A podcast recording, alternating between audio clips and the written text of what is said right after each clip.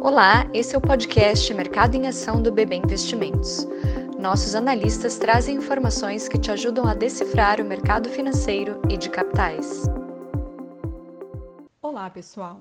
Eu sou Camila Oliveira, analista do setor imobiliário do BB Investimentos, e vou comentar um pouco sobre o desempenho desse setor no mês de setembro.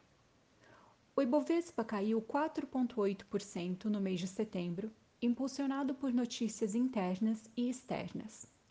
Externamente, mais uma vez, notícias sobre o desenvolvimento de vacinas contra a Covid-19, discussões sobre o pacote fiscal norte-americano, além das tensões entre Estados Unidos e China, foram os destaques. Enquanto no âmbito interno, continuam os debates na esfera fiscal, elevando as incertezas no mercado.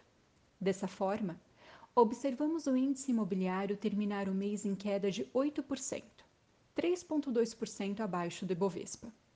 Ao final do mês, o índice foi afetado pelas preocupações dos investidores envolvendo uma possível segunda onda da pandemia do Covid-19, com países europeus considerando novos lockdowns. Dentre as companhias do nosso universo de cobertura, apenas a Cirela teve um desempenho acima do Ibovespa em setembro. Sobre as empresas cobertas, destacamos que duas subsidiárias da Cirela realizaram IPO em setembro. A Plano e Plano, que captou 690 milhões de reais, sendo 40 milhões em oferta primária, e a Curi, com captação de aproximadamente 170 milhões de reais. Além disso, a empresa norte-americana Greystar Real Estate Partners se uniu à Cirela e ao fundo de pensão canadense CPP Investments na empresa criada em 2019 com foco em residenciais para locação. Ainda neste mês, a tenda concluiu a montagem das primeiras casas baseada na construção off-site, que são imóveis produzidos em fábrica, sendo que apenas a montagem e o acabamento são realizados nos canteiros de obras. Se bem sucedida, a companhia estima atingir uma produção de aproximadamente 60 mil unidades por ano com o método. Por fim, em novembro, serão divulgados os resultados referentes ao terceiro trimestre de 2020 das companhias que cobrimos.